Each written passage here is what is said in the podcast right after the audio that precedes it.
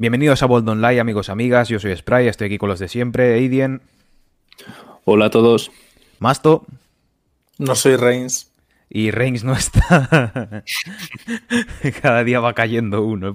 La próxima semana no tiene que venir Aidien, así ya sé igual. Me toca, ¿eh? Bueno, Paul Pierce todos. Paul, Pierce. Perfecto. Eh, bueno, pues esta semana eh, ha sido un poquito más, más floja que la semana pasada y que la anterior, sin duda. O sea, no ha habido ni la mitad de noticias que han habido. Pero yo creo que ha habido una, una sobre todo que ha sido muy feliz. Sobre todo para mí, porque soy un fan de este jugador.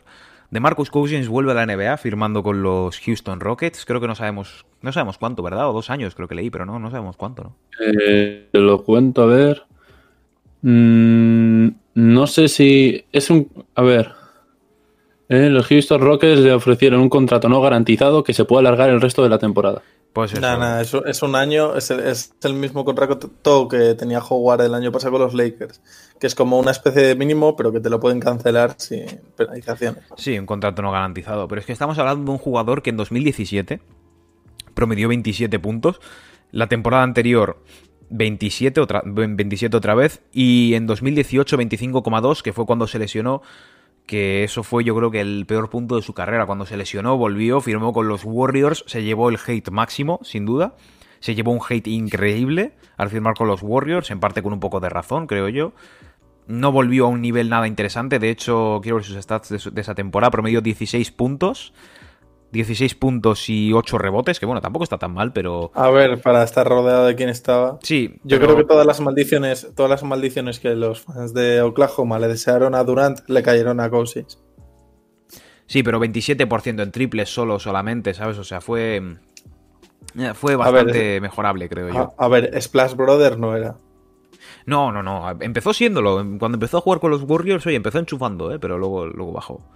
No podía jugar tampoco back-to-backs, no podía jugar un partido así un día también, también. Playoffs estuvo casi todo lesionado. Se, lesionó en el segundo partido de la primera ronda contra los Clippers, que fue aquel partido de la remontada de 31 puntos, partidazo.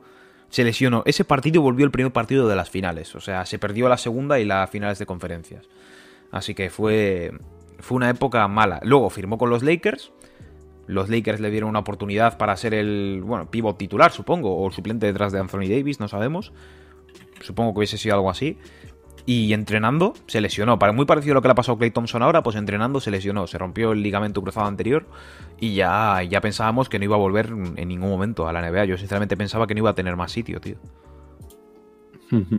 Yo creo que sí, porque a los equipos por un mínimo les merece la pena arriesgar. O sea, tú piensas que si Consi se recupera, ¿sabes? Por ejemplo. Sí, sí, eso, pensaba yo. Digo que eso pensaba yo. No, eh, El, caso Carmelo. Carmelo, después de que los Rockets, cuando en principio Carmelo ahí debería haber tenido un fit increíble, eh, le echan, le cortan.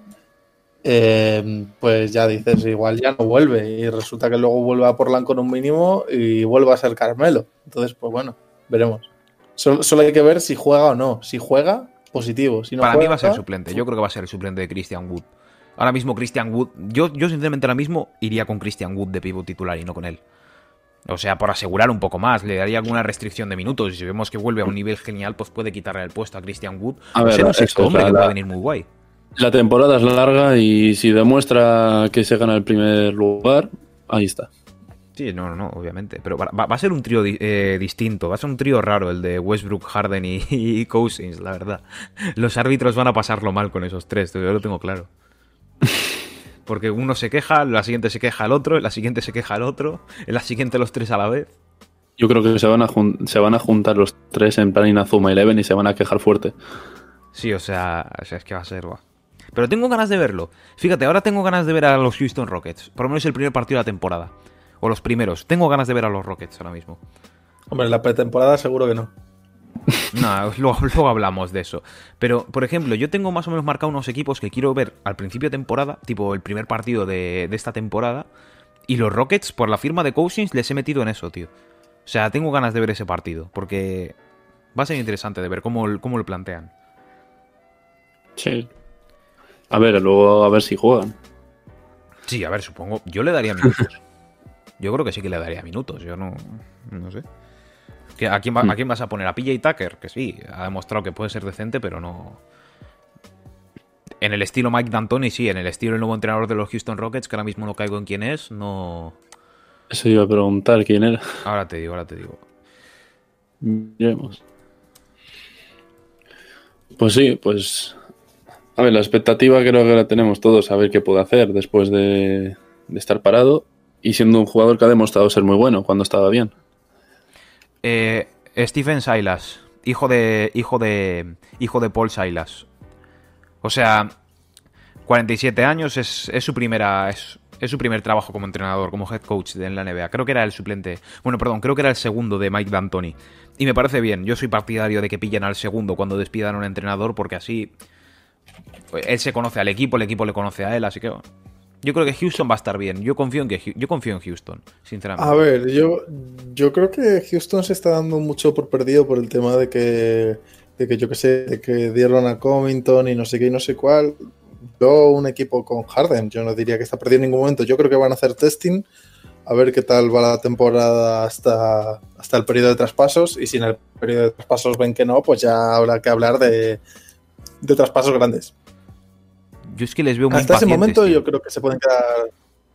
Sí, pero no sé. O sea, quiero decir, em, los jugadores se ven mayores, o sea, que les quedan no demasiados años en su prime.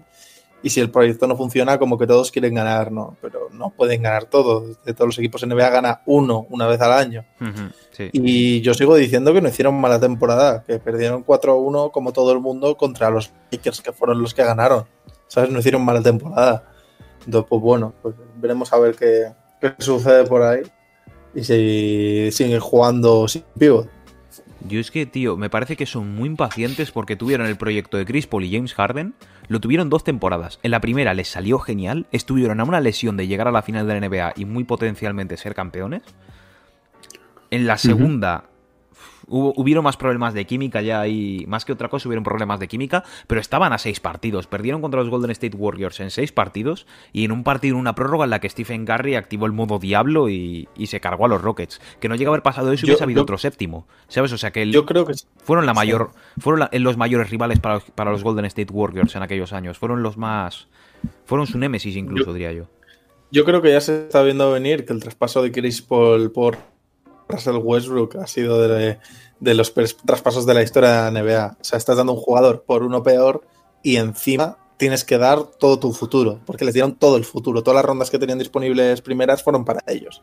Chris Paul te parece mejor que Russell Westbrook Actualmente sí, o sea, quiero decir que Chris Paul puede que le quede bastante tiempo, o sea, bastante menos tiempo de juego, pero es mucho más determinante. Y tú piensas que Houston es un equipo que llega siempre a playoffs bastante holgado y lo que necesitas es que en playoff rendimiento. Y Chris Paul ha demostrado que en playoff hace cosas, ¿sabes? Es el jugador mejor de toda la liga en, los, en el clutch. Y, es, y ser top 1 en eso de toda la liga es una barbaridad, ¿sabes? Y regalar a un jugador así, que sí que es verdad que, que el contrato es abusivo, que tal, no sé qué. Bueno, igual lo que no funcionaba no era Chris Paul en los Rockets, sino los Rockets. Pero bueno, veremos. Yo creo que se está, se está viendo que igual el problema igual es Harden. Igual no es ni Chris Paul ni Russell Westbrook ni Mike D'Antoni ni todo lo que está rodeando a Harden al fin y al cabo acaba yéndose porque no acaban triunfando. Y si el problema es Harden y no el resto. A ver, pero porque los jugadores últimamente que acaparan mucho balón, en los que suele ir bien son jugadores que comparten mucho la pelota. Por ejemplo, LeBron acapara mucho balón, pero comparte mucho la pelota. ¿sabes? Eh, me dijo, joder, mi tipo caso es Steve Nash y gente así, ¿sabes? Incluso Trae Young, que es un tío que se las tira todas, acá promediando bastantes asistencias porque reparte balón. Harden no reparte balón, no sabe salir de un 2 contra 1. pero por medio de asistencias Sí, pero muy pocas para lo Habrá- que también hay que ver cómo son esas asistencias. Claro, en qué, para en qué el- situaciones se generan.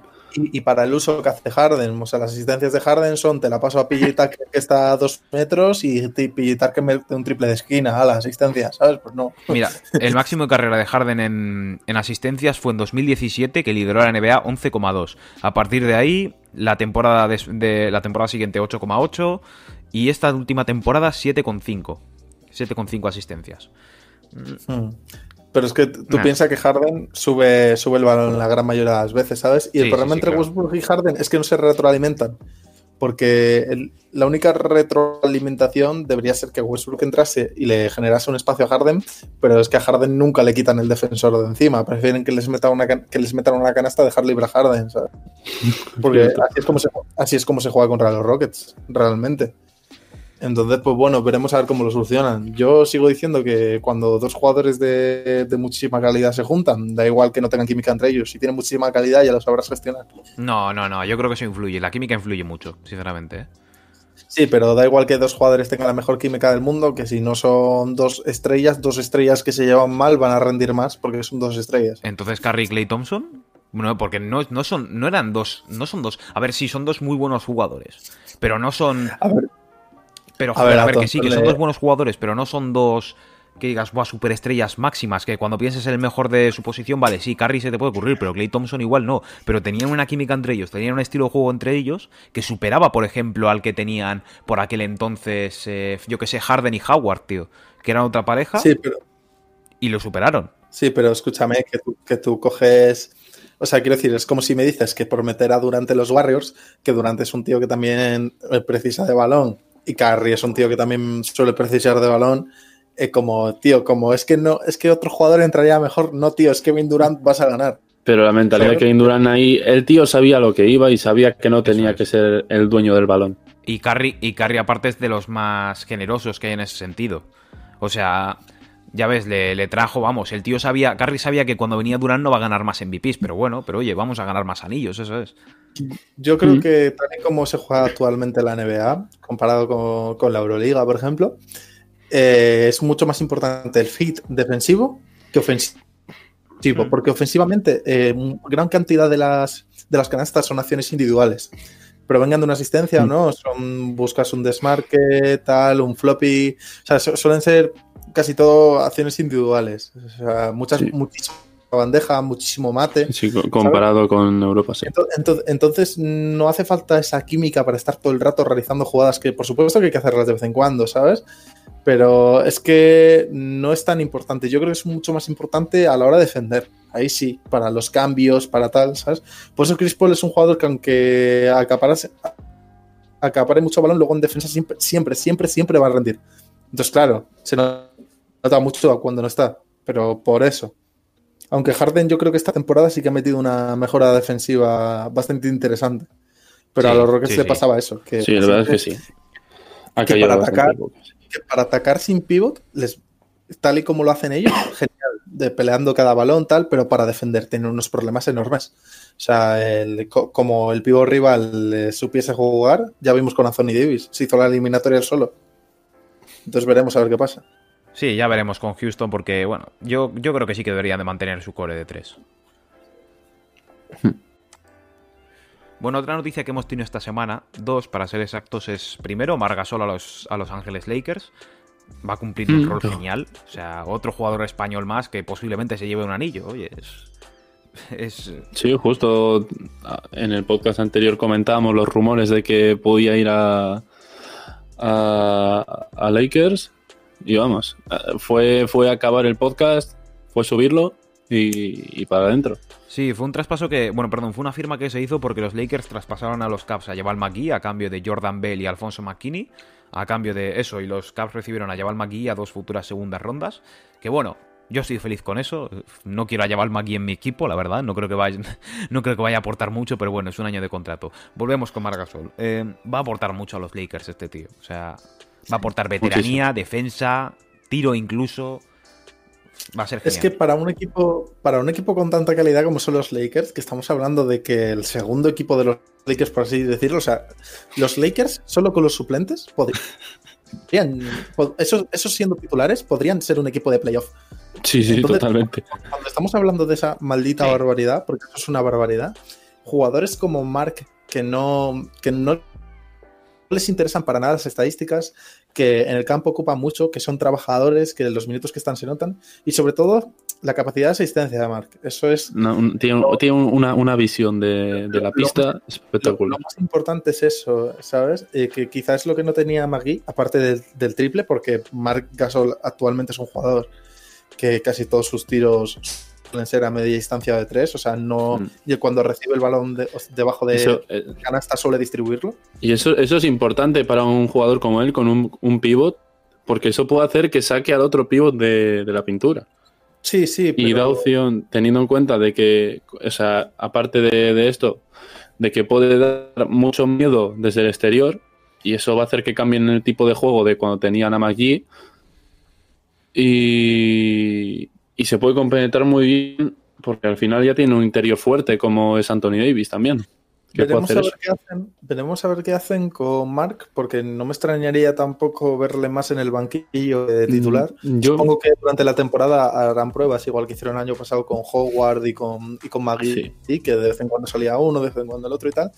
Pero yo creo que la opción de verle de titular como un falso pivot y como un falso a la pivot Anthony Davis, porque realmente para la defensa sí que sería así, pero para el ataque Anthony Davis debajo de aro ¿sabes? Y Margasol jugaría un poquito más afuera buscando las líneas abiertas. Incluso podrían inventarse, bueno, inventarse, ya me entiendes, eh, algún tipo de, de jugadas bastante diferentes, con los, ya que los dos en el, ataque pueden ser muy parecidos, bueno, Anthony Davis más agresivo, hmm. pero pueden ser muy parecidos en ese sentido, y con LeBron, pues que yo creo que van a hacer un juego muy bonito y, y muy difícil de defender. Sí, es esa es la cosa, se decía, es que se va a Rondo, traemos a, a Ruder, que es un base muy físico, muy bueno, pero que quizás no tiene esa visión. Y claro, te traes a Margasol, que lo que no tiene uno, lo tiene el otro.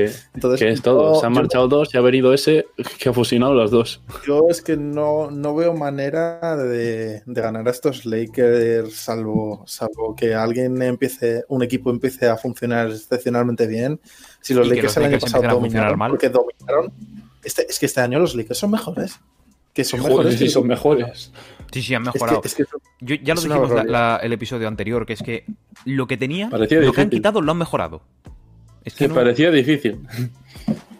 O sea, que por cierto, eh, estaba mirando aquí el porcentaje de triples de Margasol, su máximo de carrera, y me he rayado porque es un 66% de la temporada 2016. Nada, o sea, metió 0,0 por partido e intentó 0,1. O sea, nada. en realidad su máximo en estándares normales fue en 2017 38% y la temporada pasada 38% también. Así que sí, por encima de la media y bien. Tirando 3 por partido. Pero bueno, veremos a ver, a ver qué pasa con eso. Pero bueno, eh, no, no, sabemos qué tal, tema Harrell, porque Harrell nos hemos olvidado un poco de él, pero, pero va a estar curioso el tema Lake. Sí. Es que son, son dos pivots muy diferentes, ¿eh? ¿Quién es? Harrell y, Mark. Es que yo, bueno, no, los dos tienen prisa, tío. Los dos juegan Harrell no va a jugar de pivot. No, no, pero no me compares. es un, eh, Harrell es un animal. El tío entra con todo. Y Mark Gasol es un tío que va más pausado, digamos. Harrell para mí es eh, lo que lo, que la complementación de Clay Thompson y Stephen Curry, ¿sabes? es Demon Green 2.0. Entonces, pues. Bueno, no está buen playmaker. Veremos No, pero lo que le falta de playmaker lo tiene, lo tiene en altura, ¿sabes? Entonces, pues bueno, veremos. Sí, veremos cómo sale. Y otro equipo que se ha hecho con un pivot, que bueno, suele rendir bastante bien en sus servicios, son los New Orleans Pelicans, que han conseguido a Steven Adams. Y. No sé cómo. un par de añitos que se lo quedan. ¿Cómo? Un par de añitos que se lo quedan. Pero yo no sé cómo ver esto, tío. Porque ahora me ha descolocado. Porque yo sinceramente pensaba que los Pelicans iban a jugar de un modo. Con el nuevo, con la firma de Stan Van Gundy y demás. Pero ahora que han, que han conseguido a Steven Adams, me ha descolocado. Me ha descolocado, sinceramente. No sé lo que van a hacer. Yo lo que tengo claro es que no tienen prisa. Y como no tienen prisa, y, porque si tuvieran prisa, no das a Grujoli. ¿Para qué? O sea, si, tú, si tu objetivo primordial es entrar en playoff, no coges a un tío que es un exterior que viene súper bien para jugar con Zion y le das. No, no, no tienen prisa. Entonces, como quieren. Como todavía no saben cómo va a estar Zion por la temporada, ya en playoff, o sea, en playoff, en la burbuja todavía tenía limitación de minutos no les fue bien por eso, tal. Entonces yo creo que Steven Adams es como un parche de decir, mira, si tiene que los back-to-back no jugarlos y este tipo de cosas, ¿sabes? Pues bueno, tienes ahí un pivot que te va a coger rebotes.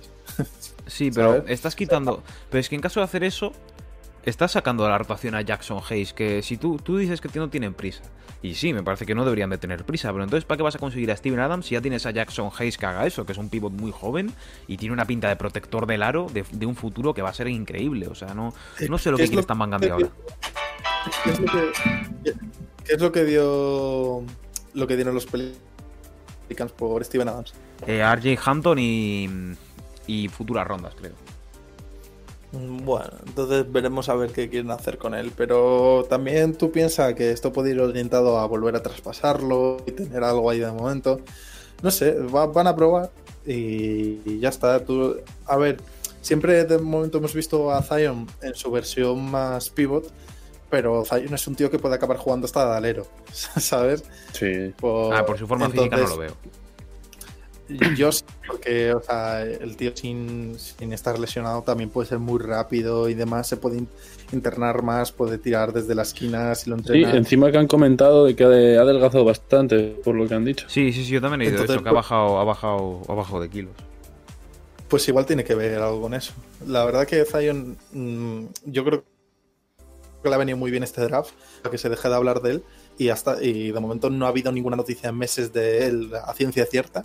Entonces, si está trabajando en la sombra y va todo bien, pues ya sabemos que es un potencial al estar muy importante. Sí, sí, ya, ya se llevó varios votos la temporada pasada, que fue como, por favor, si ha jugado... si- cuando fue el Star jugó cuánto, cinco partidos. Desde el, desde el inicio de... Bueno, desde que empezó el hasta el All-Star Break. Que ya me parecía ridículo, era como, joder, a ver, no, no me parece, ¿sabes? ¿Qué te parece más ridículo? ¿Que le voten a Sion o a Taco Fall? Me parece más ridículo a Taco Fall, por lo menos Sion jugó a buen nivel algunos partidos. O sea, yo tengo mi opinión sobre esto, tío. Porque es que los votos del All-Star, por, por algo los hicieron 50% gente y el otro 50%, 50% entrenadores y analistas. Y me parece normal. Porque, ¿os acordáis del, del All-Star de 2017 cuando casi Sasa Pachulia es All-Star? Estuvo a nada de serlo. Creedme que estuvo a nada de serlo. Y es como la bromita de votar a Caruso, de votar a Taco Fall, de votar a yo que sé, a Gordon Hayward del año que se rompió el, que se rompió el pie. Tuvo bastantes votos. Os lo digo desde ya, que tuvo muchísimos votos. Como tú. Esos votos se los puedes haber llevado, se, se los podía haber llevado, por ejemplo, Divin Booker. Divin Booker no entró directamente al All-Star Game por eso. O sea, Bueno, pero, pero a ver, que. o sea, tuvo que ser una lesión de otro jugador para que Pero- le entrase. Y Bradley Bill lo mismo. Bradley Bill ni, entró al final. Pero que eso también sirve para pu- publicitar el juego y además tú piensas que el All-Star no, no es necesariamente ver a los mejores jugadores, sino a los que la gente más quiere ver. O sea, Sí, que Anthony joder, Towns pero me parece no que hay un sea mínimo de nivel. All-Star, que Carl Anthony Towns no sea All-Star y con todo el perdón de mi corazón eh, va a dar nada de Bayo sí. Está un poco feo, ¿sabes? Porque, o sea, quiero decir, siendo los Pero- dos muy buenos jugadores. Pero vale, no pero, que no es ninguna locura. Es que lo que te quiero decir es que no es ninguna locura, porque son dos pivots que hacen muy bien su trabajo y son de los dos de los mejores en su posición. Ya lo que uno quiera vale, pero no es lo mismo, porque ahora me dirás cómo te sentarías si Carl Anthony Towns no fuese el star y Taco Fall sí. Eso ya sí que me Pues- parecería una falta de respeto. Pues tendría más Towns para increíble. ver al All-Star y reírme un rato, tío. No sé, ¿Verdad? yo, a, mí, a mí no me haría tanta gracia. O sea, sí, la broma de ver, está graciosa. a ver vi- vi- vi- viéndolo desde el, desde el tema del historial de la carrera que le puede quedar a cada uno, sí puede joderle en ese sentido, pero yo viéndolo como espectador que lo ve para disfrutar y, y yo qué sé, para disfrutar básicamente y nada más, sí que me haría gracia. A ver, te recuerdo que los dos gasoles fueron votados en un All-Star únicamente para hacerlo del saque inicial. Y, no- y eso como que le vino bien a- al deporte de aquí. Y de hecho, pues yo que sé, ver a Yao Ming en un All-Star siempre era divertido ver a una puta torre ahí en mitad y le votaban siempre porque le votaba. Pero no me compares a Taco Fall con Yao Ming. Eso, O sea, eso, revés. ni a Pau Gasol ni a Marc Gasol. Es que por lo menos Pau Gasol y Marc Gasol eran dos jugadores que cumplían muy bien, que eran buenos jugadores al fin y al cabo. O sea, tengo aquí las stats. Marc Gasol en, su, en la temporada 2015, que fue cuando pasó lo que tú dices, lo del salto inicial, 17 puntos, 8 rebotes. Y Pau Gasol, ta, ta, ta, ta, ta, espérate que lo tengo aquí. Pau Gasol, 18 puntos y 11 rebotes. Son, son números muy buenos a pesar de eso. ¿Sabes? O sea, no... Yo creo que... Sí, pero me, pero deberían me de refiero que yo no o tarde temprano harán. estoy... Nah, yo no estoy en contra No. de eso. Simplemente No lo creo van a que- cambiar. No, no, no, a Ahora ver, yo voy a es seguir votando, pero yo no voy a votar es- ni es- nada de Es eso. un, es, es un show al fin y al cabo. Y, y eso que está, que está puesto para votar eso, ¿tú piensas que si, que si pusieras para votar, yo que sé, el concurso de mates, podrías hacer cosas random, ¿sabes? Sí, bueno, sí, más todavía. Lebron, lo siento, pero ha sido votado el número uno para el concurso de mates. Tienes que participar. No, ¿sabes? no, se, se niega a participar. LeBron ya se ha negado varias veces a participar en el concurso Ya, de mates. Y eh, bueno, no solo él, muchísimos. No sé por qué, pero Mm. bueno, ya cada uno con lo que Porque quiera. para, el concurso, porque para el concurso de mates eh, lo suelen hacer jugadores que pueden dedicarle un par de semanas a ello. Hay jugadores como LeBron que no puede estar dos semanas dedicándolo exclusivamente a entrenar explosividad y a O que no le da la gana directamente, que también. Es que ha cambiado mucho. Sí. Es que en los 90 podías ver a Jordan, a Julius Erving. Bueno, en los 90 no, pero ya ves a Pero Jordan, a era- Clyde Drexler, a toda esta peña, tío. Este año vas a ver a Derrick Jones Jr., que con todo el respeto, se fue el campeón del año pasado y es muy buen dunker, pero joder, no. Hombre, es que Derrick Jo- Jones Jr. me parece un dunker de la leche. Es muy bueno, Pero sí. te digo, pero, te- pero lo que yo te digo es, antes eh, quizá el concurso de mates, eh, como que ganarlo, era un galardón de añadir a tu carrera en plan de, bueno, yo tengo dos anillos y un concurso de mates, ¿sabes? Como que lo Sí. añadías detrás, en plan de... Sí, porque antes anillos. era todo más. No sé, a- a mí me- antes era todo menos masticado, digamos. No sé, es como no, que. tanto, no se habían visto tanto las cosas. Claro, claro. La- la- o sea, la, la emoción se va perdiendo cada, cada paso del año. Yo, de hecho, disfruto muchísimo últimamente con el concurso de, de habilidades, tío. Yo lo paso muy bien con Está ese concurso. Está divertido, pero... Hombre, desde que nos quitaron el Grand Prix. A ver, está divertido, pero que, que eso, el concurso de mates, además, pues muchos de los jugadores van ahí a, a primera línea de pista a ver ahí lo que hacen, lo que no. No sé, está interesante. Y. Sí, a mí me gusta. y, y por dar Yo me lo espectáculo, ¿sabes? Al final, El fin, el fin de semana del All-Star está para eso, para dar espectáculo. Sí, entretener. Trent Young y Luka Doncic se picaron a meter triples de medio campo, ¿sabes? por ponerte un, un Sí. ejemplo. Sí, sí, el partido era todo aliups y triples desde Cuenca. Pues sí, Eso como es. suele ser. ¿Por qué te crees que Rudy Gobert no.? O sea, Rudy Gobert sí se mereció ser All-Star, pero en el partido de All-Star Rudy Gobert fue, muy aburrido. Porque su estilo no es espectacular, pero joder, pero se merecía estar ahí, ¿sabes? Bueno, vamos a, es que es como si intentas meter a Tim Duncan en los Glover Trotters, ¿sabes? Pues no. Sí, es, es que es eso, sí. Bueno, Will Chamberlain jugó los Globetrotters, ¿eh? Pero Will Chamberlain era un tío que saltaba lo mismo que Jordan midiendo 15 centímetros más que él. Nada, era, era un bicho Will Chamberlain, tío. Sí, sí. O sea, estamos hablando de todo tipo de jugador. Sí, estamos hablando de los 60. ¿Sabes lo que te quiero decir? 60 y principios de los 70. Así que A creo ver, que claro. nos estamos yendo. Ahí me ponías a mí, yo también tenía protagonismo. Tanto no. No, pero Will Chamberlain es un jugador que, le, que con las características físicas que tenía antes las metes ahora y yo creo que esos números no lo sé, pero que sí, sería una, una puta estrella, está clarísimo. No, ¿Sabes? Solo, solo con saltar eso, solo con saltar eso ya lo tienes. Yo, no, si eres muy bueno, si eres muy bueno, da igual la edad a la que te pongan, creo yo. Sí, porque al final, al al final sería muy bueno y adaptado a, a estos años, porque el tío aprendería lo que se aprende ahora.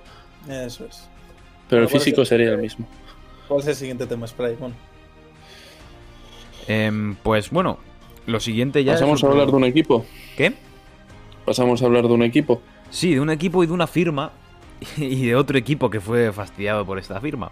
Los Atlanta Hawks. Los Atlanta Hawks a mí me han sorprendido bastante porque estaban formándose un equipo muy raro. En mi opinión era raro porque decía, joder, jugadores jóvenes y luego ves a Danilo Caminari que tiene 32 con 3 años y 30 millones por temporada. Y era como, no entiendo qué quieren hacer, ¿sabes? Y ahora han conseguido, han conseguido firmar al señor eh, Bogdan Bogdanovic de los Sacramento Kings. Los Kings no decidieron no decidieron igualar la oferta, así que para pues para Atlanta creo que son 4 años 127 millones, algo así, o sea, el tío va a Sí, recibir su 18 millones por año, pero el cuarto creo que, es opción. que no es fijo. Creo que es opción, ¿eh? Bueno, tres Lo años ahora mismo. mínimo, mínimo tres años lo van a tener. Jugador de 27 Bueno, años, Bogdan Bogdanovic, muy buen jugador. Es, al fin y al cabo, es un tío que. Es, es baloncesto europeo, al fin y al cabo. Es un tío que sabe, sabe jugar muy bien al baloncesto, tiene, tiene el juego en su mente, tío. Me A gusta. ver, mucho. te cuento, sí, cuatro años, 72 millones de dólares, pone. pero, Pero es que el cuarto, si no me equivoco, aquí en, en Basketball Reference me lo pone de otro color el cuarto año, ¿sabes? Mm, Ahora te digo. Sí, pero bueno, No será una opción, tío. será un team option. Un, lo más seguro que sea un player option. Pero. mm, Pero sí, será, será algo de eso. Pero yo oye, creo que la gente buena se ha olvidado, al, al no haber visto en la burbuja Atlanta, creo que la gente se ha olvidado de, de las declaraciones de Trae Young diciendo que estaba solo. de que no, de que, que muy bien un equipo prospectal, pero que él se veía ya compitiendo y que él quería competir ya. Entonces Sí. él le pidió a Atlanta competir y Atlanta le va a dar competir. Que Vamos, ahora si no tiene competición con esto, adiós. Claro, yo no, creo que sí que no, entrarán a playoffs. Y igual alguna ronda pasarán, pero no más. No, no, eso. La- ha dado competición y lo que quiere Trajan para crecer es competición ya. Entonces, pues bueno, ahora vas a tener un equipo con... Yo creo que la firma de Galinari eh, está bien cotizada, porque tal y como juega, es un jugador que en la liga actual los grandes que meten triples son muy cotizados y Galinari es exactamente eso.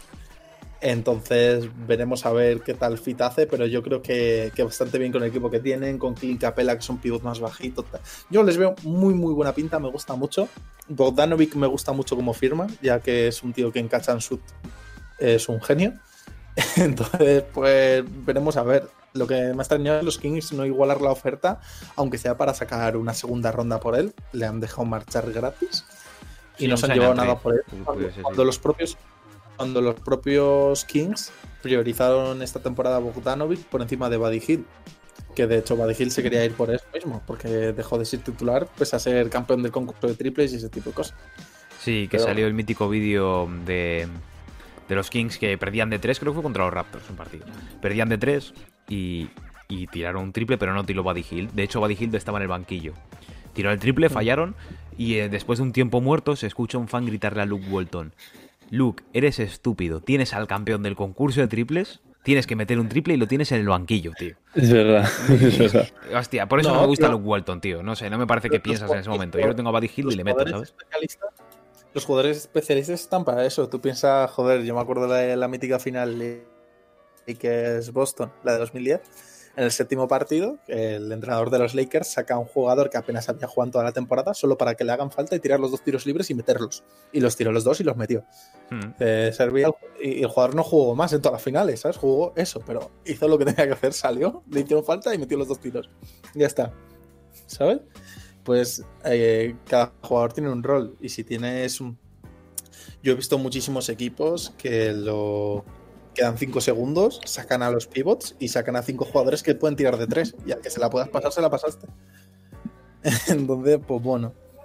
Si no arriesgas, no ganas. Pero eh, los Kings para mí muy mal, muy mal, muy mal. Y no sé, no sé por dónde quieren llevar eso, pero uff, huele mal. Sí, se han gastado toda la pasta en el base. Bueno, pero Hmm. porque De'Aaron Fox también tiene buen futuro, ¿eh? O sea, No, entiendo no, que... sí, sí, sí, sí, no, no, eh, es un jugador que me gusta mucho, pero quiero decir que lo único que han hecho ha sido eso. Sí, pero bueno, que entiendo que, al fin y al cabo, al ser los Kings, que es un equipo que no tiene mucho... Que no tiene, bueno, mucha... eh, no me sale la palabra. eh, no mucho futuro, sino mucho, mucho, muchos triunfos, por así decirlo. Si tienen un jugador bueno, van a tener que amarrárselo como puedan. Y si tienen que pagarle más de lo que se debe, pues adelante, ¿sabes? Sí. Hmm. Pues sí, la verdad. ¿Cuántas victorias le veis a los Hawks esta temporada? Porque yo les veo entre 50 y 55, unas 53. No, pues. no, mu- mu- muchas me parecen incluso, ¿eh? Eh, Sí, a sí, ver, tiro por lo alto, tiro por lo alto. Te voy a decir entre 45 y 50, pero... Escucha, ¿esta temporada sí van a jugar menos partidos en temporada regular? Ah, bueno, ¿O sí, sí, mira, es verdad, es verdad, es verdad. Tiene razón, se me había olvidado ese detalle. 72. ¿Cuántos se jugaban? 72, 10 72, menos. 72, sí. Vale. Pues Les 40 y pico. Haciendo- 35 o así. Nah, yo, No, yo les no, veo muy haciendo poco, muy 40, poco. pero- Bueno, 40 igual sí, pero bueno, es que pero ¿con no lo sé. Habrá con que quién ver. comparten división? ¿Eh? Porque se van a jugar más partidos contra los equipos de tu propia división. ¿Contra, ¿Con quién comparten división ellos? Eh, eh, eh, me suena que con. Bueno, ahora te lo digo, me suena que con, con Cleveland no. Con Cleveland no comparten. Pero igual con Boston. Creo que comparten con Boston y con los Knicks y con los Nets, algo así. A ver, te digo ahora. Claro, es que, por ejemplo, con Boston y los Nets en tu conferencia, pf, igual no hacen ni playoffs, ¿sabes? Sí, sí, son del este. sí, sí. Pero esa conferencia es durísima. Dentro de, o sea, la conferencia no, perdón, esa división es durísima. La división Miami. Orlando, Charlotte, Washington. Vale, es la otra, y- sí. Ah, bueno, entonces, entonces sí que pueden hacer, sí, les veo 40 y algo, sí. Sí, Sí, solo tienen a Miami 40 y algo fácil. Es que las divisiones, mira, la tengo aquí, es que hay dos eh, hay una división que es muy competida, otra que me parece que es muy mala y otra que ya es más o sea, está Hombre, la es de que Toronto, la Boston, Filadelfia, Brooklyn y los Knicks, tío. O sea, pensad que vamos a ver cuatro veces un Sixers Nets, un Sixers Celtics, un Raptors un Raptors Celtics, cuatro veces esta temporada. Buenos partidos. Luego, Sí, en la central tenemos a los Bucks, que son al fin y al cabo los únicos equipos decentes. Bueno, están los, están los Pacers, pero aparte están los Bulls, los Nets, digo, perdón, los Nets, los Pistons y los Caps. Y luego la Southeast, que es el. Bueno, la del sureste. Sí. Están los Miami Heat, los Orlando Magic, los Washington Wizards, los Charlotte Hornets y los Atlanta Hawks. Que es una, es una división que ha subido mucho su nivel esta temporada, ¿eh? Va a subir para esta temporada. Sí, la verdad es que sí. Pistons Yo, yo tengo ganas de ver a Charlotte, ¿eh? Sí, sí, yo también. Pero os digo que Piston, teniendo esa, esa división, va a pillar playoff. Porque ha hecho fichajes que se ha comprometido otro futuro por nada, pero saben jugar. O sea, quiero decir, están todos sobrepagados, pero saben jugar al baloncesto. Entonces, pues huelen a ser barridos en primera ronda 4-0-4-1. Pero yo les veo llegando, ¿sabes? Sí. Bueno, antes también que has hablado de los, de los Charlotte Hornets, este, este es un equipo de los que yo tengo marcado para ver, para ver el primer partido, porque quiero ver el debut de estos rookies. Mira, que lo, lo- lo he anotado y todo. ¿Pero en pretemporada o en no, no, temporada? en, partido de verdad, en temporada Vale, regular. vale, vale. Quiero ver el debut de James Wiseman, o sea, es el primer partido de los. Warriors. Bueno, de los Warriors eh, como cómputo general, quiero ver cómo, quiero ver cómo van. El de Lamelo quiero verlo. El de Okoro lo veré, porque yo el primer partido de mi equipo siempre lo veo. Y, y fíjate, el de Denny Abdia también quiero verlo. Hmm. Adi ya ha tenido demasiada mala suerte con el equipo. Y Era- iba a influir mucho en él donde le cayese y le ha caído mal. Pero bueno, pobrecito. Pero bueno, pero hubo un jugador, que esto es de lo que vamos a hablar ahora después, ahora mismo de hecho, hubo un jugador que estuvo en Charlotte, que de hecho lo firmó Michael Jordan, creo que fue en 2016, Ajá. si no estoy seguro, en la, en la agencia libre de 2016. Una agencia libre muy loca, porque el señor Adam Silver decidió subir así, en plan exponencialmente, el el límite salarial. Cosa que llevó a el Durant, por ejemplo, firmando con los. Warriors, por ejemplo. Sí, pero sí. también llevó a Timothy Mozgov llevándose un contrato gigantesco, a Lou Olden llevándose un contrato gigantesco y a Nicolás Batum, que es el jugador del que vamos a hablar, que fue, fue cortado ayer. Y hoy mismo ha dicho que, que irá a Los Ángeles Clippers a ser un tirador más, bueno, un jugador Sí. más para ese, para ese equipo, buscando el anillo que, bueno, que lleva buscando desde, desde el A- a inicio mí de los tiempos. Como jugador, a mí como jugador no sé, pero como empresario me El parece. tío es un gángster, ¿eh? Eh, Es, un- es un genio. Cobras, cobras un contrato que no te merece. Ni siquiera el último, o sea, Sí. te quedaba todavía el último año de contrato y que era el que ya igual ibas a luchar por un contrato decente. Te cortan y consigues no solo no solo cobrar tu contrato normal, sino que te firme un equipo aspirante a campeón y Vamos. llevarte otros 2,5 millones Vamos. más. Y el tío va a estar tres años cobrando 9 millones al año. No, no, no. Y este año no son 9, son 9 más 2,5. Va a estar cobrando 11,5. O, o, o ¿sabes? 2,6. Pero bueno, es Sí, que los bueno, Clippers también han perdido a Harrell, ¿eh? O sea, el- tienen que llevar ese dinero a algún lado. Hmm. Mm, Bueno, eh, también Bueno, te digo pero que los Zampi, mínimos- pero los tienen a- no- los a Ibaka. Hmm, Pero sí. escúchame que los mínimos no consumen margen salarial. Ya, ¿sabes? ya. No, no, el tío va a estar tranquilo con el tema de la pasta, la verdad. No, no, va a estar 27 tranquilo, millones en, tres años y más luego lo que le pagan en, en Clippers. Ahí está, tranquilo. No, no, sí, sí. La, la verdad que la ha medido muy bien. Yo lo que O sea, creo. sobre todo para ser quien es. Tiene una filosofía Gasol de. O sea, no Mark, sino Pau. De buscar algo temporal para poder ir al. Al mundial y quién sabe si retirarse ahí o a los juegos, ¿sabes? No, Sí, bueno, tiene que- 31, yo creo que todavía le queda baloncesto, pero. Sí, Pero pero, a ver, pero Francia, pero Francia es una selección que siempre ha contado con muy buenos jugadores y no es tan fácil jugar como parece. Mm. No, no, No, sí, no es como- escucha, eliminaron a no es Estados como Unidos en este mundial. Francia es genial, es una selección increíble, ¿sabes? Claro, por eso te estoy diciendo. Y sí, Entonces, Estados Unidos este año era una selección más débil que nunca, pero aún así contaban con Chris Middleton, con Donovan Mitchell, con ¿Fue Jason Francia? Tatum. ¿Eh? No. ¿Fue Francia que eliminó a Estados Unidos? Sí, fue Francia. O sea, pensaba que era Argentina, no sé por qué. No, no. Gobert en modo, Gobert en modo Euroliga eh, es una barbaridad porque se ponía delante las ganas de la cubría entera. Argentina eliminó, Argentina eliminó a Francia. A ser Sí. a Francia. Sí, sí, tenis. eliminó a Francia en semifinales y por eso no- nos, nos enfrentamos a Argentina. Sí, En Y la otra semifinal fue un partidazo, la de España-Australia, fue un partidazo eso. Me la vi el otro día otra vez, ¿eh? Mm. Qué partidazo. Sobre, sobre todo, el, o sea, porque el final fue muy épico. Yo, yo A solo ver, digo Sergio- que. Sergio Yul ahí demostró que, que tiene nivel NBA, pero que él prefiere ser una estrella en el Real Madrid a un complementito ahí Eh, en los Rockets. O bueno, en este caso los Knicks. Pero vamos. Yo, yo es que pienso, tío, por muy fan de la NBA que sea, porque soy un gran fan, o eso pienso yo, es que mi partido favorito es ese, es el España-Australia. No es un partido de la NBA, pero es un partido que fue.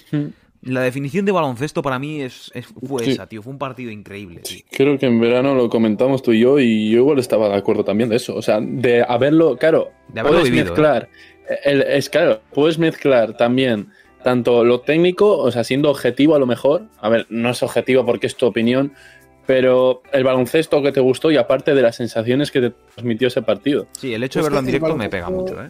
Sí, el, el baloncesto de la, de la Euroliga, para verlo por televisión, no es nada atractivo porque son todo jugadas.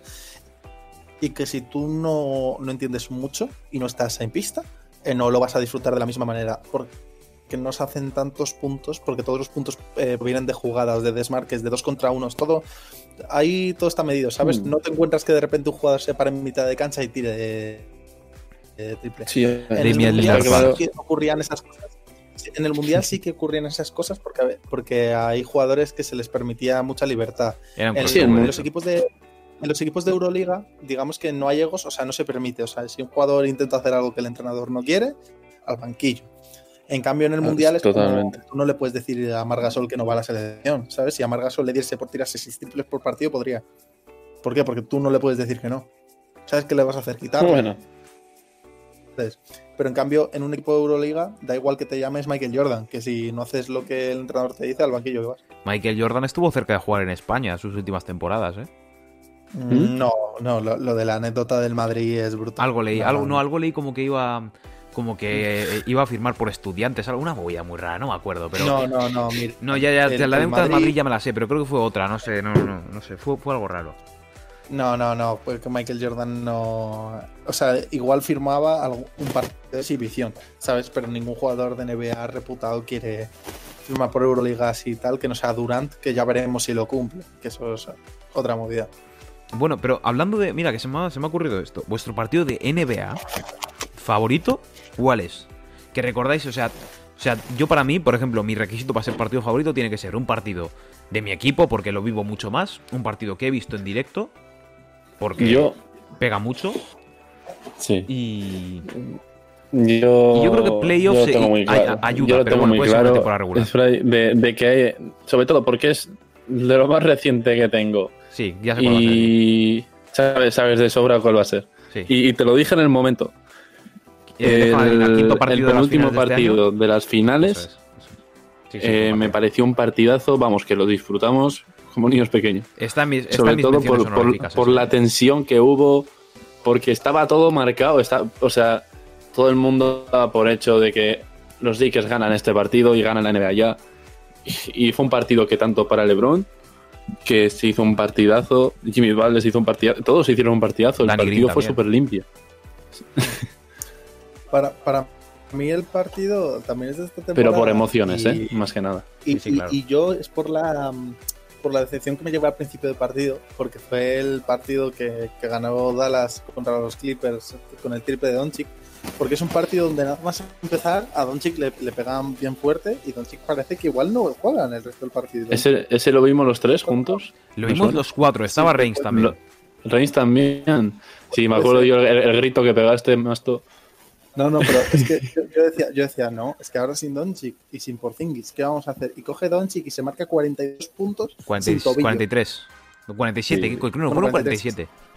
Sí, sí, pero 40, creo que fueron 42 en el tiempo reglamentario y luego más el triple y tal, ¿sabes? Pero que es una barbaridad, ¿no? O sea, quiero decir, el tío con él, yo, yo ahí sufriendo diciendo, bueno, nos van a pegar una paliza, tal, y, y, y Mis que no, que 20 no, euros. Que no, que no, que no, ¿sabes? Y bueno, pues al final ganaron ahí con el, con el super triple Mm, la ver- la verdad de la muerte.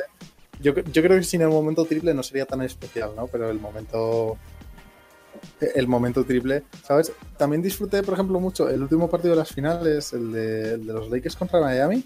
Yo sé El, no. el- el- el decir, joder, qué paliza. Nah, yo sí no Yo, yo- es que a mí no me gustan las palizas. A A mí ver, sí, a mí sí. Si, a mí si sí son a favor de tu equipos- equipo, sí que las disfrutas un poco, pero aún así no. Prefiero ver a mi equipo ganar Sí, ahí. ¿eh? pero creo que es más, más emocionante una remontada, un partido reñido, ganarlo así duro, que una paliza. Una paliza, yo, yo en el tercer cuarto, a, final, a mitad de tercer cuarto o principio del cuarto cuarto, en ese partido, pues, como estamos spray, estamos en plan, pues esto ya está. Sí, no, o sea, sí, yo en el segundo cuarto ya está como joder, van ganando de 20, Rondo haciendo locuras, Sí, sí. Caldwell O sea, metiendo eh, todo. está- era, era, era como un espectáculo y ya está. Era, era ver, ver un show porque sabías cómo iba a acabar y ellos lo sabían y, y vamos. Ju- Jugaron más bonito, eso es verdad, ¿eh? jugaron más sueltos en esos momentos finales. Y sí que lo hicieron más bonito, pero no sé, yo no disfruto tanto de las palizas. Yo, yo, tío, mi partido favorito, que lo estuve pensando, de NBA sería el séptimo partido entre los Cavs y los Celtics en 2018. Menciones honoríficas. Al primero, entre los Cavs y los Warriors de 2018 también, esa misma, ese mismo año. Justo fue el partido siguiente. Y el séptimo de Cavs y Warriors en 2016. Son menciones honoríficas esos. Uno, porque el séptimo lo vi, lo vi en directo, pero no lo viví tanto porque no era tan fan por aquel entonces, pero lo vi en directo. Y, y el primero, el primero de Warriors Caps, fue un final muy anticlimático para mí. Todos ya sabemos lo que pasó aquel día. El séptimo 2018 para mí, sin- por simbología, para mí fue mucho. Porque encima tengo un colega que es muy fan de los Boston Celtics, tío, y fue toda la temporada, teníamos esa rivalidad, eh, Caps Celtics, Caps Celtics, y recuerdo que esa noche terminaba, ¿sabes? Y era como, va, ho- hoy termina la rivalidad. Porque hoy es el séptimo, ¿sabes? Hoy, hoy termina. Y fue muy... Fue muy épico para mí. Encima LeBron jugó todo el partido, literal, 48 minutos. Creo que metió 35 puntos, 15 rebotes, no, 15, 15 rebotes, 9 asistencias, algo así. O sea, increíble LeBron. Fue espectacular y fue como ya, como, como ya está. Yo me sentía campeón porque sabía que no íbamos a ganar a los Warriors ese año, ¿sabes? Como ya está. Yo, yo lo que quería era que, que los Cavs y bueno, era que llegásemos a la final de la NBA. Y lo hemos conseguido. Mm. Ya está. Yo ya tengo, yo ya tengo lo que quería. Hombre, se, se demuestra como siempre la, la importancia de- del banquillo, que es por eso por lo que creo que, que quizás le faltaba un poquito de profundidad a los Lakers, que es lo que ahora les sobra, de que aquellos Warriors ya no era Durant y demás, que ibas al banquillo, ya era Iguodala, Livingston, era como, bueno, ¿sabes? Otro equipo titular ahí Hmm. debajo. Pero mira, no. Que es- que- yo lo que es quiero decir de esas finales, en- sí. que lo que quiero decir de esas finales entre Caps y Warriors fue un sweep, fue un 4-0, pero yo creo que fue un sweep injusto para los Caps. O sea, y no lo digo porque sea fan, pero pensamos, mira, primer partido pasó lo de J.R. Smith, ese partido para mí debería de ser para Cleveland, encima creo que hubo algún alguna falta, algún, alguna decisión arbi- arbitral que yo- de la que yo no estaba Sí, sí. de la que yo no estaba a favor, sinceramente. El segundo fue que fue en el partido en el que Stephen Curry explotó y metió nueve triples o algo así. Si te fijas, ese partido estaba, estaba ajustado hasta que Curry empezó. O sea, estuvo ajustado hasta los últimos siete minutos del partido. Estaba ajustado, estaba Cleveland a 8 o 7 puntos, estaban ahí, estaban medio en el partido. El tercero también estuvo ajustadito al fin y al cabo. Fue Durán que metió el tiro ese a falta de un minuto y se puso a 6 y ya fue como lo que rompió Sí, el partido, pero aún así siempre estuvo, siempre estuvo justo al final, menos el cuarto. El cuarto ya sí que estaba perdido en el tercer cuarto, ¿sabes? Y yo creo que fue un sweep un poco injusto para Cleveland.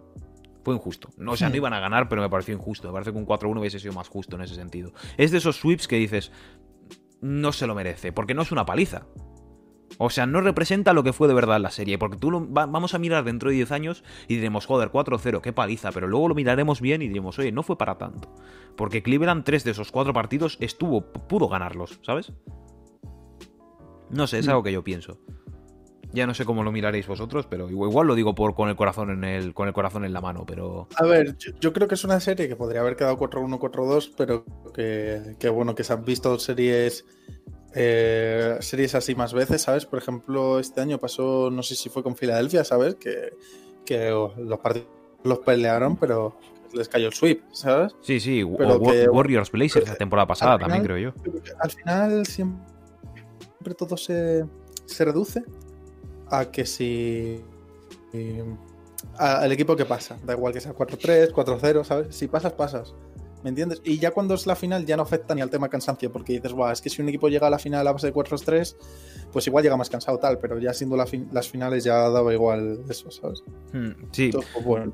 no, pero por ejemplo, los Warriors, Golden State Warriors Portland Trail Blazers la temporada pasada, la final de conferencia, fue un 4-0 para Golden State, sin Durant ni. Cousins, o sea, fue increíble, pero el primer partido sí que ganó Golden State bien, pero los otros tres Fue. Sí. También estuvieron muy, muy ajustaditos todos. O sea, creo que los Blazers se fueron ganando al descanso en los cuatro partidos. Y es que te lo voy a confirmar, pero vamos, que. O sea, fue increíble. Y perdieron los cuatro. O sea, yo creo que no fue. O sea, sí, es, fue un sweep, fue un 4-0, pero yo creo que no. No representa cómo fue esa serie, ¿sabes? Puede ser, puede ser, pero bueno. Veremos a ver qué pasa en esta NBA, porque, o sea, esta temporada. Porque lo que está claro es que, que el este va a ser una incógnita curiosa y que el oeste, la plaza el playoff va a estar muy cara, pero muy cara. O sea, el equipo que quiera playoff, o sea, ya ha habido unos cuantos que se han rendido, de hecho, como Oklahoma que desistió y dijo, bueno, pues lo cambiamos todo y demás. Entonces, pues veremos a ver cómo se presenta eso, pero eso, mucha, mucha incógnita con el tema Warriors. A ver, porque casi todo el mundo ya les ha sacado de contenders, ¿eh? O sea, nadie les ve. O sea, en playoffs sí, pero ganando el título NBA, no. ¿Vosotros qué pensáis de eso? Ya hablamos de eso la temporada pasada. Yo creo que sí, playoffs, quintos, sextos, segunda ronda, fuera. Yo pienso eso. Hmm. Es que. No sé. Bueno, así para alegrar también un poquito, que ya os alegré un poco la semana pasada, pero quiero alegrar un poco esta también. Estamos a 20, 30 de 20, noviembre, 20. mañana ya entramos en diciembre, cosa que significa que entramos en el mes donde empieza la NBA. 20, 20, 20. Dos 22. días. Pero claro, antes, 11 días antes para ser exactos, también está la pretemporada.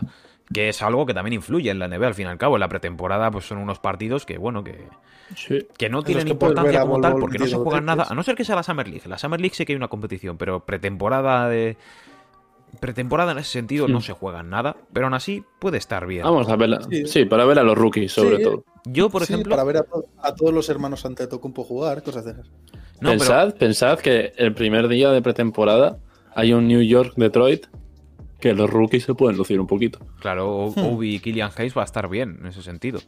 Pero, Hmm. pero lo que quiero decir es como Facu, Facu, Facu verle va a estar gracioso.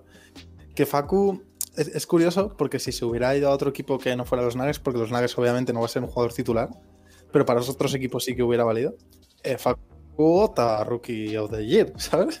Entonces, pero es una realidad. Facu, Facu con sus 28 años opta a Rookie of the Year. Pero más Pero si pero yo, por ejemplo, yo pienso que para mí la pretemporada es para descubrir jugadores, no para ver su nivel. Porque para ver el nivel de Facundo Campaso ya lo veremos en ya veremos en la temporada regular. Pero, Sí, por ejemplo, claro. la temporada pasada con Pero- los Lakers, el ejemplo que os puse yo, el de Taylor Horton Tucker y Zach Norvell. Dos jugadores que eran, que, eran buenos jugadores, pero no jugaron casi nada la temporada, por eso. Yo les vi en pretemporada y yo los descubrí en pretemporada. Pero, pero Facundo Campazo yo creo que no... A mí no me va a interesar verlo la pretemporada, me interesará ese ya verle dentro de, dentro de temporada, con competición Sí. y tal. Sí, a ver, eso a, a todos. Ya sea. Sí, pero para mí la Mm, pretemporada es eso, para descubrir un jugador que viene de la G-League que dices, hostia, pues no es malo. ¿Sabes lo que te quiero decir? Es buen jugador. ¿Cuántos tiene? ¿23 años? A Venga, ver, va, me gusta, para adentro. es otras temporadas, otras temporadas la, la pretemporada empezaba sin tener todo terminado, ¿sabes? Y lo que hacía era que muchos equipos estaban incompletos todavía, les faltaban dos, tres jugadores y había jugadores de verdad jugándose el contrato. Este año apenas pasa eso, casi todas las plantillas están completas. Pero este- este- esta pretemporada va a ser más aburrida que las anteriores. ¿Por qué? Os Por eso explico. casi todo, casi todo está, está completo. Y No, no, con no es por eso, no es por hay eso. que pasar de jugadores. Tú ya no puedes coger de repente y llamar a dos jugadores de, de uno de la G League y otro de que se le acaba de acabar el contrato en Europa para jugar dos partidos contigo. Porque en- con todos los test que hay que hacer y demás, tú ya no puedes hacer eso. Y eso antes, pues te podía dar el caso Kendrick Nunn, ¿sabes? Que se puso a jugar ahí con Miami y resulta que le co- contrataron y resultó ser jugadorazo. Pero yo lo que me refiero, tío, es que las pretemporadas al fin y al cabo siempre suelen ser al fin y al cabo tours. ¿Sabes? Tipo, va, pues de repente hay un Celtics Hornets en, yo qué sé, en, en México. ¿Sabes lo que te quiero decir? Pues entonces los Mm. fans de México van a ese partido a ver. A ver espectáculo. Entonces suelen jugar, pues bueno, aunque no quieran van a tener que jugar porque hay unos fans que han pagado para ver eso. O sea, yo por ejemplo, eh, creo que hubo un año que vinieron los Boston Celtics y los Oklahoma City Thunder aquí a España. Hubo un Sí, fan de Real sí. Madrid, de hecho, o sea que jugó Luca contra Russell Westbrook. Y Westbrook jugó simplemente por eso. Porque es que en España la gente pagó simplemente para ver a Westbrook, ¿sabes? Entonces, Hombre, como que el, el- equipo el- le obligó a jugar. Como, oye, tienes que jugar porque hay una, hay una gente que ha pagado su entrada, ¿sabes lo que te quiero decir? Este año no, este año no van a viajar, simplemente van a jugar cada uno en sus canchas y para adelante, ¿sabes? Con lo cual yo creo que va a ser mucho más text, va a ser mucho más para testear, como fueron los partidos de pretemporada de la burbuja, van a ser simplemente para probar. Hmm. Además eran interesantes porque yo siempre me acordaré del partido que el Barcelona le ganó a los Lakers, ¿sabes? Los Lakers campeones, perdiendo contra el Barcelona. Que sí que es verdad que era un amistoso, pero que se fueron dos equipos a ciento y pico puntos y demás, ¿sabes? Además era un Barcelona muy curioso, ¿sabes? O sea, porque venían de eso, con Juan Carlos Navarro, venían de Ricky, de Ibaka, tal. No, no era un mal equipo, ¿sabes?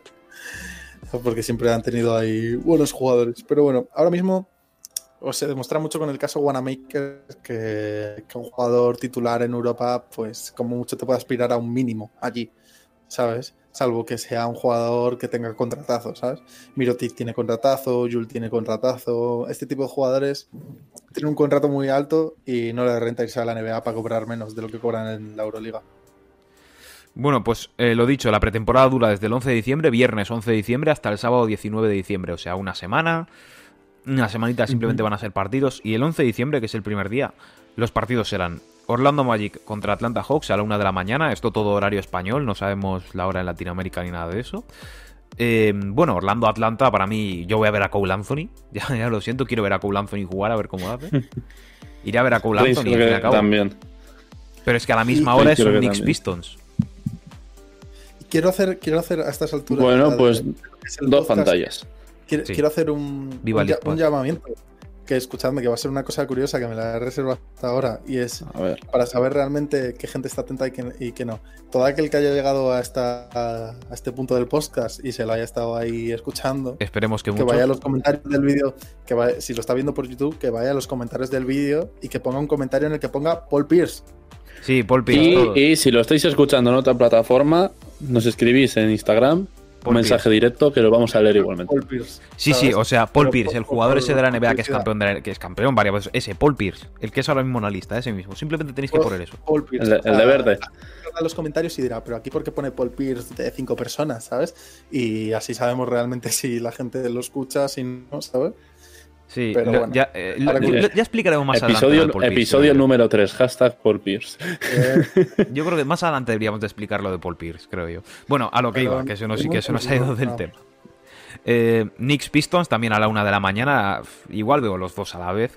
Bueno, yo creo que no, veré el de los Magic y si no juega Cole, eh, si no juega Cole Anthony me veré, me veré el de los Knicks y los Pistons por Obi Toppin y por Yo me, los- yo me pondré los dos y, y a ver, el partido que más llame la atención pues me lo veré más atentamente. A las 2, Houston Rockets, eh, Houston Rockets, Chicago Bulls. Eh, bueno, está bien. A ver, a ver quién juega en Houston, ¿sabes lo que te digo? Por Cousins. Si juega Cousins, lo veo, que no creo que pase, pero este partido tampoco me interesa tanto.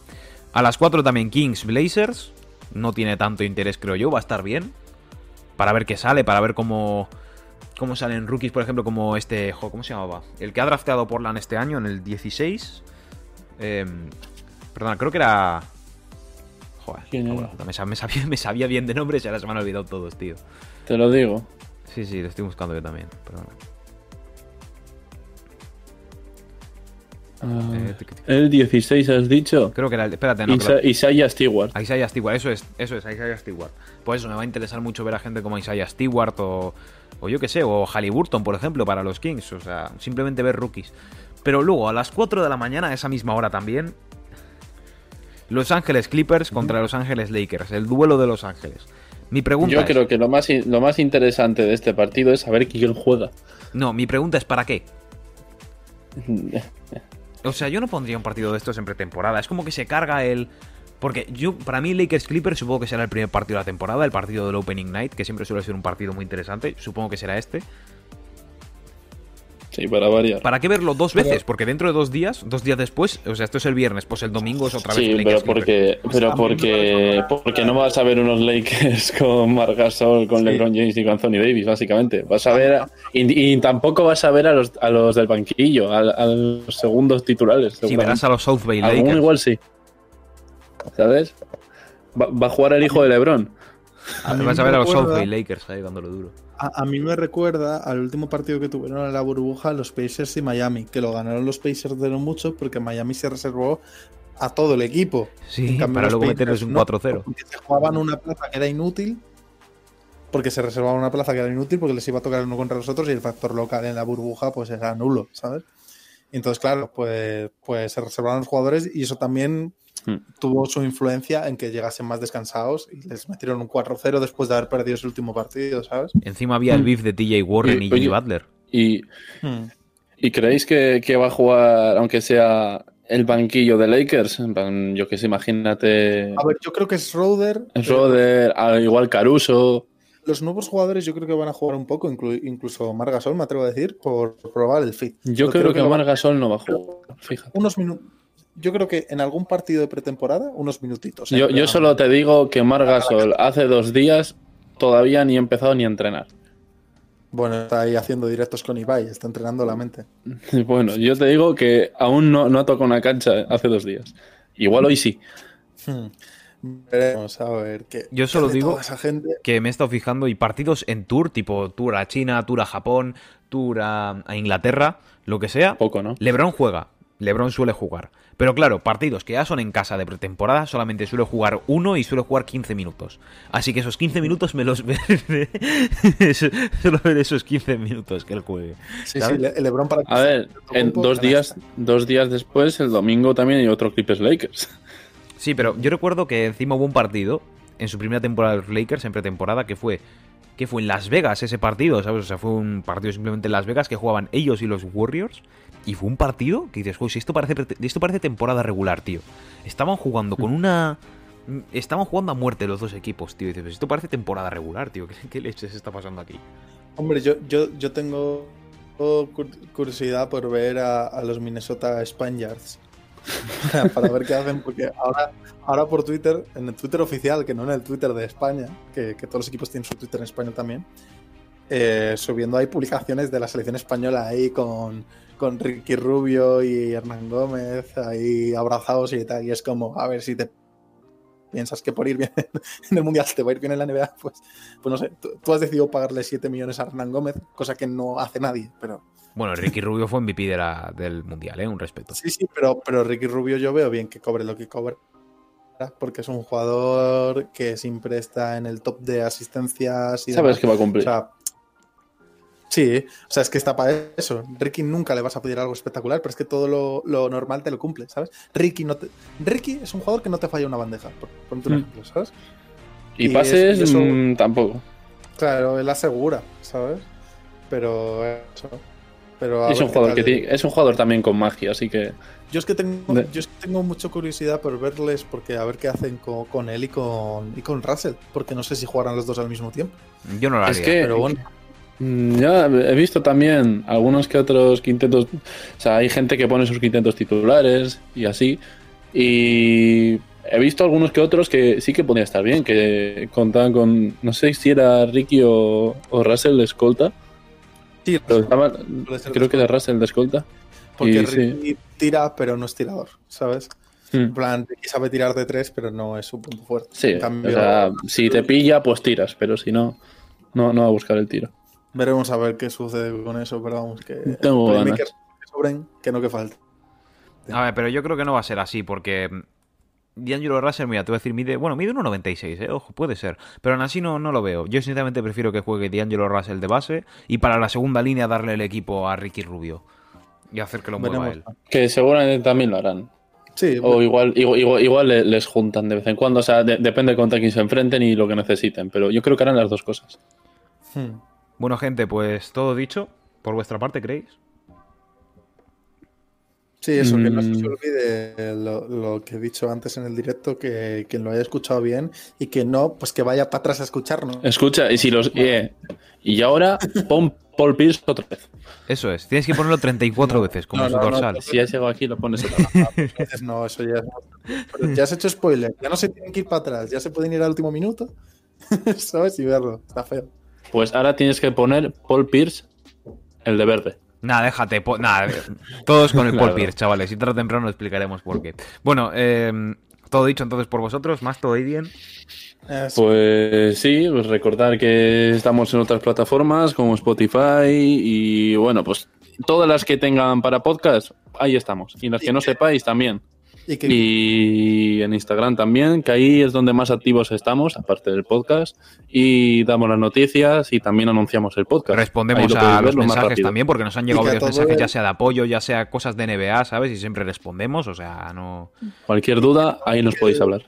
todo aquel que resuba el, el podcast a su Instagram y nos mencione en Instagram, Se que amor, tiene subida la historia con, con algo chulo, con jugadores con musiquita y cosas de esas. Con pegatinas y chapitas. A petición Eh, libre, si queréis subir con. Si queréis que subamos con, con The Wayne Deadmond, más hará, no se preocupe.